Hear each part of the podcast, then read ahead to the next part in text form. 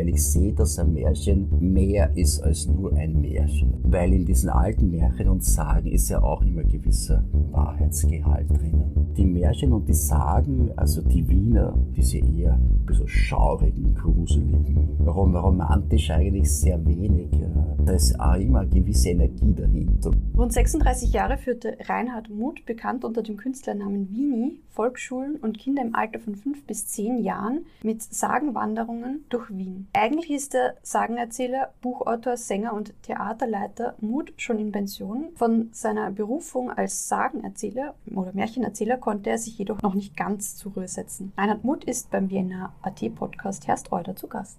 Hallo, schön, dass ich eingeladen worden bin und ich bin schon sehr gespannt auf deine Frage. Du hast rund 36 Jahre Volksschulklassen mit Märchentouren durch Wien geführt. Wie wird man Märchen- bzw. Sagenerzähler? Also ich habe früher im Landesreferat gearbeitet, der Stadt Wien. Und es sind immer, immer wieder Anfragen kommen von Familien mit Kindern, ob es einen Märchenerzähler gibt für die Stadt oder einen Sagenerzähler oder so ähnlich. Und das war immer so in meinem Kopf. Und ich, ich habe wirklich mal einen Traum gehabt, da habe ich mich gesehen als, so als Robin Hood mit so Wams und grünen Federhut und einer Schar Kinder durch seine alte Stadt ziehen, also singend und tanzend. Und wie ich munter worden bin, konnte den Traum noch genau sehen. Und da bin ich dann zu einer Bekannten gegangen, die auch so Marionetten gebastelt hat und, und Kostüme und so. Und der habe ich das erzählt. Und die hat mir dann wirklich so einen Wams geschneidert und so eine Schnürbundhose und, und so einen flotten, so ein grünes Barett mit einer Feder oben. Ein, eigentlich war das so, dass ich mich wie Sagen- und Märchenerzähler genannt habe. Einfach so, so ohne viel Fragen, ohne, ohne viel Und dann ist mir die Idee gekommen, man, man könnte eine neue Erzählform ins Leben rufen, indem man eben Kinder, Kinder so zu Originalschauplätzen im alten Sagenkulturguts oder Märchenkulturguts führt. Und, und die Kinder können aber mitspielen können mitspielen, mitsingen, mitentdecken, mitgruseln. Ich, ich habe das erstmals einer befreundeten Lehrerin geschickt, also ich bin für die Volksschule zuständig sozusagen. Und ich habe das einer Lehrerin geschickt und die, und, und die war voll begeistert von dem. Und wir haben die erste Tour gemeinsam gemacht und das hat sich dann durch Mundpropaganda sehr verbreitet. Nur bin ich damals sehr angefeindet worden. Also man hat mir, weil so viele Menschen mitgegangen sind, dann habe ich ins Leben gerufen, den Familiensagen Wandertag in Wien. Und das sind bei einer Tour 100 Leute mitgegangen. das war natürlich schon also sehr überraschend, dass das so, so viel Anklang findet, obwohl ich ja wenig Geld für Werbung oder so gehabt habe. Aber mich haben schon früh die Medien unterstützt, denen hat das taugt. Da waren lauter junge Redakteurinnen und Redakteure, die selbst Kinder gehabt haben und die sind dann mitgegangen und so und die haben das, haben das dann auch weitergetragen. Aber da haben sich dann plötzlich die Fremdenführer aufgeregt, dass ich ihnen das Geschäft wegnehme. Die wollten mich vor Gericht bringen. Und da bin ich aber dann damals zum, zum Bürgermeister gegangen. Das war damals noch der Herr Dr. Zilk. Und ich habe ihm mein Problem erzählt und der war fuchsteifelswütend und hat mich an die, an die oberste Gewerbebehörde geschickt. Und von dort habe ich dann so eine Art Freibrief gekriegt, dass also diese Tätigkeit nicht in den Tourismus fällt, sondern wirklich eine künstlerische Tätigkeit ist und dass es eigentlich jedem erlaubt ist, den Kindern zu sagen, das ist der Stephansdom. Wie recherchierst du die Märchen oder die Sagen? Meistens aus alt, aus älteren Quellen, also aus alten Büchern. Es ist eigentlich so, dass, dass ich so ein großes Netzwerk an älteren Herrschaften habe, die mich eigentlich immer äh, mit so alten Büchern versorgen, also wirklich nur in dieser alten Schrift und was oft recht schwierig ist. Und das Besondere, glaube ich, bei meiner Recherche ist, dass ich sehr viel mit alten Menschen äh, geredet habe in Wien, mit Pfarrer, mit, mit Lehrer, mit Direktoren, mit einfach nur mit den Bewohnern in der City zum Beispiel. Und die waren irrsinnig froh, dass sie endlich das erzählen können. Also was da alles war, was war sie, schon von Großvater her und so. So habe ich dann ein tolles Material eigentlich, was sehr identisch ist mit Stadt. Das ist dann nicht, nicht nur nacherzählt aus dem Buch, sondern ich schaue auch so bei meinen Erzählungen, dass die Kinder mitspielen können, dass sie vor Ort äh, so in Stegreif die Szenen mitspielen können. Und es ist dann eigentlich weniger Erzählung, es ist nur am Anfang die Erzählung und wo stehen wir hier und wann wurde das vielleicht gebaut und so. Und dann spielen wir die Sage noch die Märchen, die einerseits von Wienern sind, andererseits doch aus Büchern. Es sind keine von dir erfundenen Märchen dabei. Bei den, bei den Sagen- und Märchentouren nicht, da, da schaue ich möglichst, dass ich in Wien bleibe. Bei den Märchentouren, also zum Beispiel im Stadtpark, da, da schon. Also ich schreibe ja auch viel und da passe ich das dann auch nicht. Dann nehme ich mir schon ein bisschen das Original, was weiß ich, den Johann Strauß, aber mache dann halt draus die Geistergeige oder ähnliches, was den kleineren Kindern halt gefällt. Und gibt's lustige Geschichten oder Begebenheiten, die du in Erinnerung hast mit Kindern? Weil meistens stellen ja auch Kinder lustige oder unerwartete Fragen. Ja, schon. Die Kinder wollen immer wissen, weil ein Apparat auf ob ich drunter Haar habe. Und früher war das eigentlich leicht, weil ich eigentlich sehr lange Haar gehabt habe. Dann habe ich leider die Gene von meinem Vater geerbt und da sind sie immer weniger und weniger geworden. Das war mir dann manchmal unangenehm, weil sie dachten sich, bah, da drunter, da muss ich lange Haar haben. Und jetzt aber ist es so, jetzt bin ich ja schon 65 Jahre alt, jetzt bin ich schon Opa sozusagen für die Kinder und da ist es so, wenn ich mal Stiefel da machen muss, ich Hut übernehmen. Manche sind recht überrascht, so, boah, du hast eine Glatze.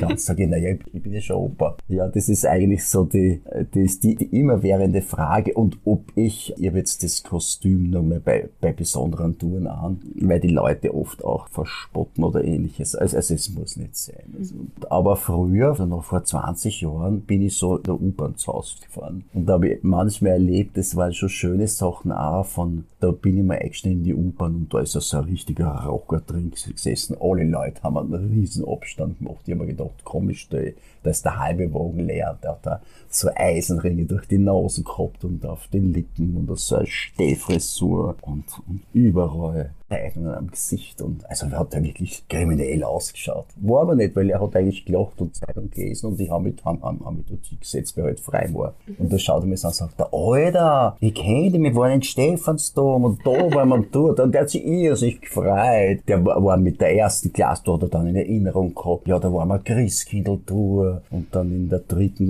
was weiß ich, Mittelalter-Tour, das hat er noch alles gewusst, in, in, interessanterweise. Er hat mir dann erzählt, dass er eigentlich schon 30 ist, ne, man sieht ja nicht, aber ist schon, ja, das war eigentlich super. Das hat mich sehr gefreut eigentlich, weil ich mir gedacht habe, schau, egal, das sieht man wieder, es ist gut, wenn man keine Vorurteile hat, nicht? Weil alle anderen haben einen riesen Bogen gemacht, dabei war er zugänglich eigentlich. Und deshalb hat mich besonders gefreut. Mich freut zum Beispiel auch, ich hab kein Auto, ich bin immer mit den Öffis unterwegs. Ich spreche mich manchmal als Omas an, die vor zig Jahren da habe ich mir ein Christkindland im Rathaus gemacht. Und das ist scheinbar noch so eine, so eine Erinnerung. Da hat mir eine Oma auch gesagt, so, mei, das war schön, damals das Christkindland und was passieren wird es wieder geben. Und es ist halt so, mit zunehmendem Alter hat man auch weniger Energie. Ne? Was hat sich verändert von damals, wie du die erste Tour hattest? Also bis jetzt? Die, die, die erste Tour war 1987, nein, 1986 eigentlich schon. Also bis vor der Pandemie hat sich herausgestellt, dass die Menschen, dass es nicht, mehr so gemeinschaftlich ist. Ja, also die Familie mit Kindern sind, sind zwar nett, aber ich habe dann eigentlich mit diesen Familientouren aufgehört, weil es dann immer weniger kommen und immer weniger. Und die Schultouren waren noch, waren noch gut. Was aber mir persönlich aufgefallen ist, meine, meine Touren sind ja doch relativ anstrengend. So Solist, da bin ich eine Stunde in Action eigentlich. Und die Kinder lieben das. Das, das, das unterscheidet sich im Wesentlichen von einer normalen Führung eben, dass die Kinder mitspielen können, mit tanzen. Und das begeistert mich natürlich auch. Also ich könnte mir nie, wenn ich einmal nicht mehr so wirklich kann, also mit den Füßen so, dann würde ich aufhören. Weil wenn ich nicht mehr so, so viel Energie reinwerfen kann und, und der Unterschied eben, kommen wir nochmal zu dem, zu dem Thema zurück. Bis zur Pandemie war alles recht gut, sagen wir mal so. Dann ist die Pandemie gekommen und jetzt nach der Pandemie hat sie, hat sie was Interessantes ergeben. Also 2022 habe ich ein Interview gehabt und der Kurier dann in einer großen Schlagzeile geschrieben, Wiener geht in Pension, weil es eben nicht mehr so wirklich wirklich geht. Also es ging schon, also schau, es ist so, wenn du älter wirst, wenn man älter wird, der Geist will noch. Ja, aber der Körper hinkt, hinkt halt ein bisschen nach. Die Knie und die Hüfte und das ist normal. Nicht? Also wenig geht in Pension. Dann habe ich derart viele Zuschriften gekriegt. Also ich habe sehr, sehr viele Kundinnen. Das sind Lehrerinnen. An die 700 Kundinnen habe ich ungefähr. Also sehr viel. Und interessanterweise ist ein riesiger Schwall auf WhatsApp und, und überall kommen. Ich, ich habe dann in dem, dem Interview gesagt, ja, also, dass, dass ich, also, man hat mich begleitet auf einer Tour eben und dass ich jetzt alle meine Touren niederschreiben werde als Buch, also ein ganz ein besonderer Führer. Das ist sozusagen mein Stellvertreter. Und da haben alle gesagt, na, das wollen sie eigentlich nicht. Sie besorgen sich, sich, sich das Buch, das ist eine gute Idee, aber sie wollen noch einmal eine Winnetou haben. Und jetzt ist eigentlich so, dass mich meine Frau, die Edith, das ist so ein Hintergrund, die schwarze Eminenz, die immer, die immer auf, auf mir auf, aufpasst. Und jetzt sagt sie immer, wenn ich also mehr als drei Touren ausmache, sofort, nein, das machen wir nicht. Also drei Touren sind, sind okay. Und das freut mich eigentlich sehr, dass also, obwohl die Pandemie alle Leute weggesperrt hat eigentlich, ne? dass jetzt sie aus ihren Schlupflöchern rauskommen, den Kindern taucht's mehr als eigentlich früher, als je zuvor. Machst du so noch Touren? Also Ja, ja, ja, ja, ja. Ich bin unterwegs, also jetzt im Oktober. Dann mache ich gem- gemeinsam mit der Edith, die spielt die Hexe Bunschkapferl, so Workshops an Schulen. Und das geht auch irrsinnig gut, weißt du, weil wir, haben Themen zum Beispiel gesunde Geschichten, eben gesunde Wiener Geschichten heißt das Buch. Und die Kinder sind so interessiert. Das Thema Gesundheit, wir, wir hätten das nie gedacht. Und die Lehrerinnen auch nicht, die sind immer ganz und die Lehrer ganz weg, was also die Kinder alles wissen und was sie interessiert. Ja, du hast ja mehrere Bücher im Echo Buchverlag Ja. äh, zu den Winnie-Tours geschrieben, darunter Alle Neune, Sissi Franz und so, gesunde Wiener Geschichten, äh, Ja. Märchen zum Wohlfühlen und schaurige Wiener Friedhofsgeschichten, Märchen zum Gruseln. Welches von deinen Winnie-Tour-Büchern magst du am liebsten? Eigentlich die gesunden Wiener Geschichten. Warum? Das sind eben Märchen drinnen, die auch den Kindern so eine Art fantasievollen Wegweiser geben. Nicht? Wir haben ja heu- jetzt schon sehr viel übergewichtige Kinder zum Beispiel. Und wenn man das aber in ein, in ein lustiges Werk verpackt, dann, wenn man das dann vorlesen oder die Kinder können auch mitlesen. Es ist dann eigentlich lustig und trotzdem schaut man ein bisschen aufs Ge- Gewicht und dann frage ich zum Beispiel, was macht sie für Sportarten und, und so und so weiter. Und da sieht man dann schon bei den Kindern so ein bisschen umdenken und sie erzählen dann auch von zu Hause, dass sie eigentlich, ja, dass die Eltern auch so dick sind und die, und die wollen sie halt immer füttern, mehr oder minder. Es ist eigentlich sehr interessant, darum mag ich diese Geschichten sehr, oder wir haben auch das Gehör, da ist ein Specht da und der klopft die gan- die ganze Zeit und das, und das geht dann der, der Familie Rasputin am Nerv und die ziehen dann aus.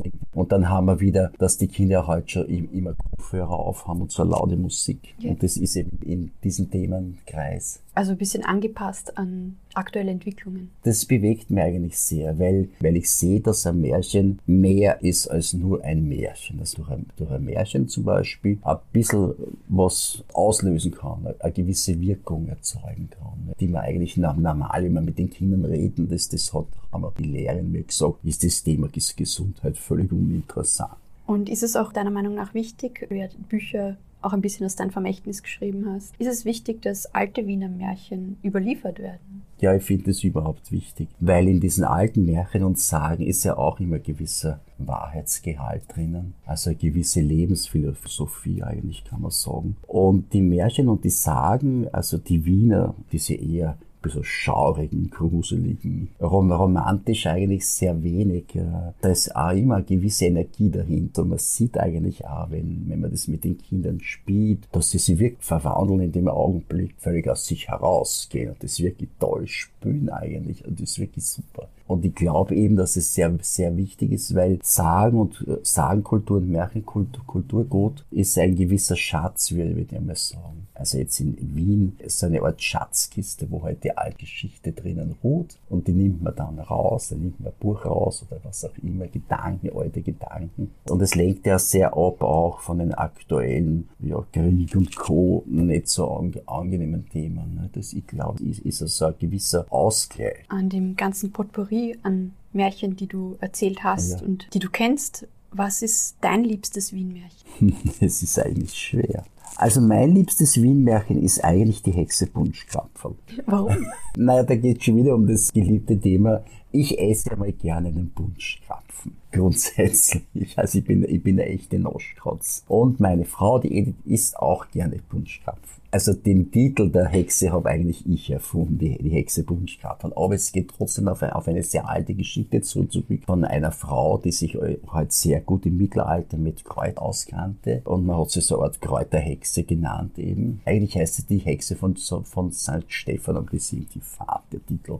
Und das sind aus aller Herren Länder, also, also selbst angeblich, selbst aus Indien und was was sie, die sind ein halbes Jahr lang gereist zu, zu dieser Kräuterhexe. Die kannte sich eben irrsinnig gut mit Heilkräutern aus, mit Medizin und was weiß sie. Aber irgendwann wann ist das dann von der Staat verboten worden, weil das war so eine Art Kurpfuscherei, wird man heute sagen. Man hat, man, hat, man hat die Hexe eingesperrt. Und die Hexe hat schon vorher so einen, so einen, so einen herrlichen Teig gemacht aus, aus so über, aus so Resteln von Kuchen und so und hat es eben mit, mit, mit so einem rosa Guss und hat es damals an die Straßenkinder verteilt. Und die Straßenkinder haben ja das niemals vergessen, die waren dann vielleicht schon erwachsen und wie, und wie sie dann in, in so einem Keller noch gesperrt worden ist, haben sie immer hinuntergereicht, die ganzen Zutaten für diesen Teig und sie hat ihm ihre Punschkropf weitergemacht. Und die wurden dann erstmals in, in der Bäckerstraße in einer Bäckerei verkauft und das war der Schlager. Und mir taucht die Geschichte deshalb, weil es den Punschkropf noch immer gibt. Ne? Das ist noch immer das gleiche Rezept scheinbar. Es ist zwar vielleicht nicht so gesund, aber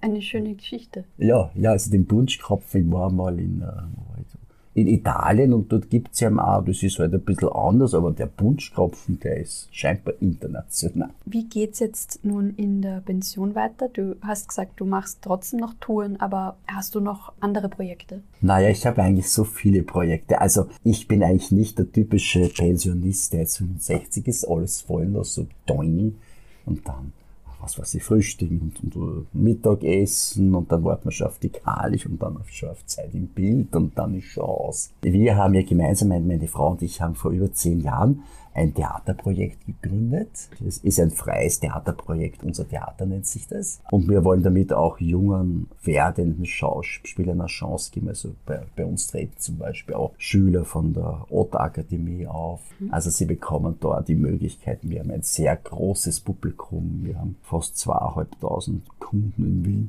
Und wir sind eigentlich fast immer ausverkauft. Jetzt ist es ein bisschen schwieriger, muss man wirklich sagen, nach, nach der Pandemie. Was früher ganz leicht war, dass man das den Raum mit 50, 60, 70, 80 füllen, ist jetzt schwerer geworden. Das ist seit der Pandemie. Also die Leute haben sich mehr zurückgezogen. Und wir spielen derzeit eine äh, in der Karsgrabenkirche im 19. Bezirk und spielen wir Tante Marcel. Das ist eine französische Gaunerkomödie. Da hat es vor vielen Jahren gegeben in Hollywood einen Film, die unmögliche Entführung der Mrs. Stone. Das, das ist noch diesen Theaterstück. Und das war da damals ja ziemlich ein Kassenschlager. Und dann vor ein paar Jahren hat man gehabt die Entführung der Elfriede Ott. Das beruht auch auf Theaterstück. Und ich schaue dann immer, dass das, also, also man möglichst das, Origin, das Originalbuch kriegen. Also, das ist nicht schon wieder umgeschrieben geschrieben und hunderttausendmal. Halt schon in Deutsch nicht, natürlich. Und die Edith, die bearbeitet das dann noch. Wie oft spielt sie das noch?